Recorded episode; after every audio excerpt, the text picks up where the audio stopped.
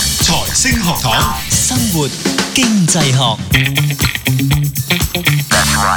生活經濟學咁啊，有我蔡展輝，亦都有兩位拍檔，包括啊 Doctor Fred 同埋 Cato。大家好，大家好，嗱，我哋上集開始咗新嘅 topic 啊，就講呢個 UBI 啊，即係 Universal Basic Income，嗯就係全民收入保障，或係者嘛？全民基本啊收入，全民基本收入係啦，係啦，都唔係保障，基本收入，即係啲人又諗緊點解呢？即係人，只要我哋講得衰啲，有啲就我哋係只要你係個當地嘅居民。嗯，咁你就有收入，不論你有工作或者冇工作，無論你係咩工作，總之你每個月都有特定嘅時間，你又有錢收，咁啊聽落好似好好你應該啊，其實啊，應該 咁你個政府有錢，咁嗯你你係係十，你冇理由自己 keep 起晒啲錢，即係呢個前提其實佢可以 launch 呢個 project，即係佢個政府唔會窮到窿要借錢 去 launch 呢個 project 咁嘛。冇錯嗯咁即係其實佢 imply 咗個政府其實係有盈餘有有有呢個足夠嘅咁錢啦冇樣嘅錯錢，無論佢本來攞嚟做可能福利係或者做其他嘢，咁係只不過佢用呢一個方式去俾嗯翻佢當地嘅居民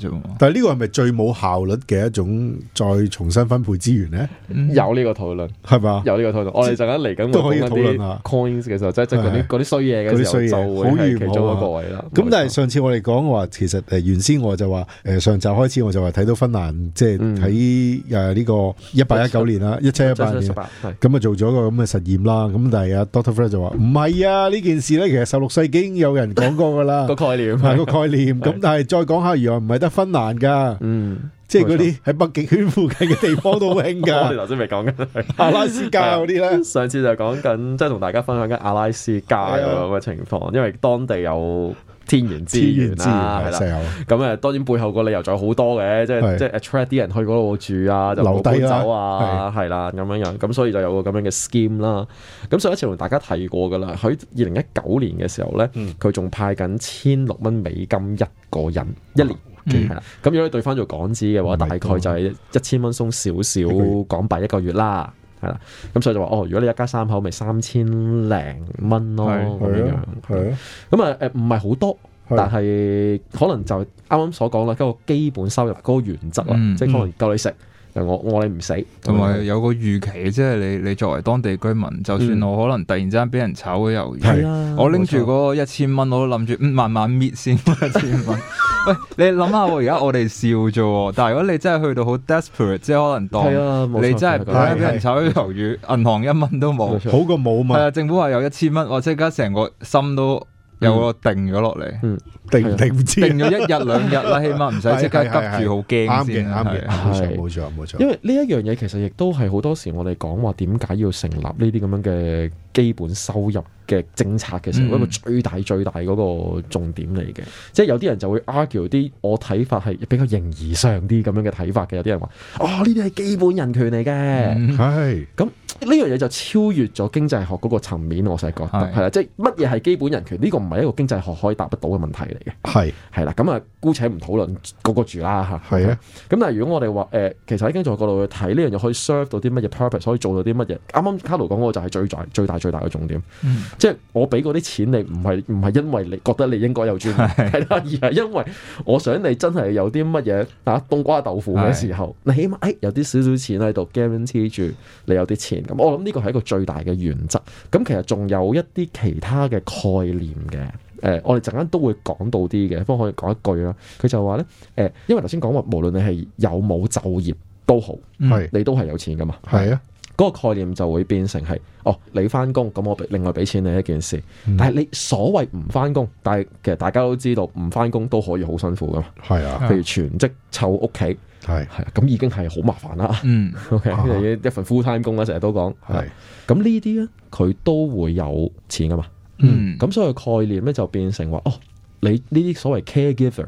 佢嗯都係應該要 reward 佢哋嘅工作工作嘅哦係佢在家嘅係啦，工作即係都係佢市工作場上面揾唔到人工，因為佢屋企做啊嘛。嗯係啦咁但係政府都用呢個咁樣嘅一份心意，咁啊俾啲你啦，即嗯係咁樣嘅概念。咁即係即係佢有咁樣嘅概念喺背後嘅。嗱，咁我上一次提嗰個好重要嘅嘅要點係乜嘢咧？就係話我哋要睇下究竟呢一個咁樣嘅基本收入，全民基本收入其實會有啲乜嘢嘅影響？嗯，係啦，咁誒上一次講過就係、有人講咧，佢可以減輕貧窮啦，係啊佢可以減輕收入不均啦，佢甚至可以促進啲人嘅健康啦， 係啦。係咁呃誒呢啲嘢頭先誒，我哋上個星期咧就用呢個阿拉斯加嘅例子咧就講咗啦，就話係誒、其實佢過去嗰三十零年咧，其實佢收入不均嘅情況咧係減輕咗嘅，係嗯做得好咗嘅。嗯咁啊有啲研究人員咧就覺得呢樣嘢啦，其實係同嗰個 permanent fund 咧有個直接嘅關係嘅。 ，OK，咁當然聽眾可能會問嘅吓，唔係嘅話，每個月俾得一千蚊我就可以減輕咗，咁犀即係利，係咯就可以減輕咗呢個問題。咁唔係因為淨係嗰嚿錢嘅，唔係因為淨係嗰嚿錢嗯嘅，佢背後咧誒研究團隊揾出嚟個理由咧，或者佢哋個 suggested 嘅解釋咧，就係話呢嚿錢咧其實係幫到人哋，譬如更加願意去發掘自己嘅長處。哦，發掘自己有興趣嘅工作，唔會因為生活嘅壓力而趕逼住佢做，去係啦，趕住去趕住搵份去工做一先份乜鬼嘢工佢都做， OK，減輕咗呢個情況，導致啲人咧願意投資喺自己身上，投資多咗，哦係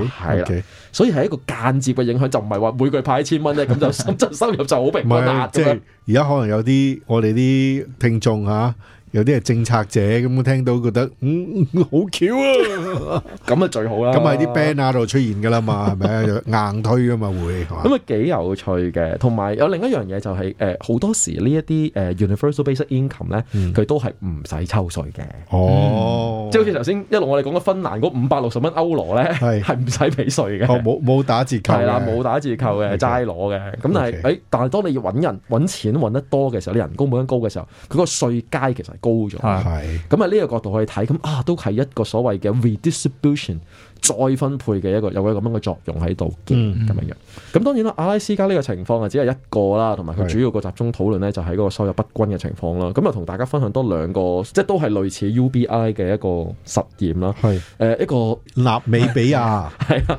咁就係 Namibia 咁就係非洲西岸嘅一個國家嚟嘅，係咁據聞就好靚嘅，好靚係嘅啦。係啦，咁佢哋咧喺二零零七年去到二零一五年咧，五年期間咧都嘗試過做一個實驗嘅，都係一個基本收入嘅實驗。咁我哋發現咧，五年之後咧睇翻啲數據咧，發生咗咩事咧？好好喎、結果非常之好。佢話咧嗰個貧窮嘅比率咧，由七十六個 percent 跌到去得翻三十七個 percent，仲做做咗一年啫，當時。嗯一年嘅情況，我俾 basic income 你，你嗰個貧窮貧窮率啊， 係啊，跌咗一半，好緊要，好緊要啊，好緊要。咁樣半年啫，只係開始咗半年之後咧，嗰、個兒童嘅營養不良，不良 營養不良個比率咧，係就由四成二咧跌到一成七，跌到一成七。係啦，本身即係話十個小朋友裏邊咧，有超過四個咧就會營養不良嗯嘅。依家六個月之後啫，六個月之後咧就已經跌到得翻十七個 percent，一成七啦。咁從正正係從呢兩個數字去睇咧，咁大家都會見得到你一個非常非常大嘅進步。當然頭先都講過噶啦，誒好多時咧呢、個 basic income 咧就唔係話俾咗你，哦咁你就攞去買牛奶啦、買嘢食啦，咁樣走去走去食咗佢啦咁樣完咁樣。係唔係咁簡單嘅，唔係咁簡單嘅。好多時呢啲 household 咧攞咗嚿錢出嚟之後咧，佢會再攞去做投資。嗯，哦我哋成日話咧，窮人點解咁窮咧？其中嘅原因就係佢逼逼住要開工啊啦。首先佢嗯就已經好辛苦，就冇能力去預計住 future 啊，成日係 plan 諗唔個到 future。下一步啦係，啦，另一樣嘢就係佢冇錢做投資，餐揾餐食餐餐食食餐食所以其實唔我哋咪有啲機構咧，佢咪係就喺度話唔係俾條魚你，係教你教點教你點釣釣魚哦魚嘛？Exactly 就係咁嘅概念啊！即係我俾咗嚿錢你之後，你可以譬如買啲 livestock 翻嚟嘅，啊係誒嗰啲叫咩？牲畜，係係係買新畜嗰啲買返隻嚟羊啊，買隻雞係啦啊買，雞佢係啊，最中意養雞啊嘛，係啦，冇錯。咁你有有咗一批雞翻嚟咧，係，個係情生況就雞好好仔多啦，就係啊生雞蛋，個情況就好好多。你一開始佢窮嘅時候，佢連雞都買唔起嘅。係啊。嗯有啊，都食咗啦。好，轉頭翻嚟再講。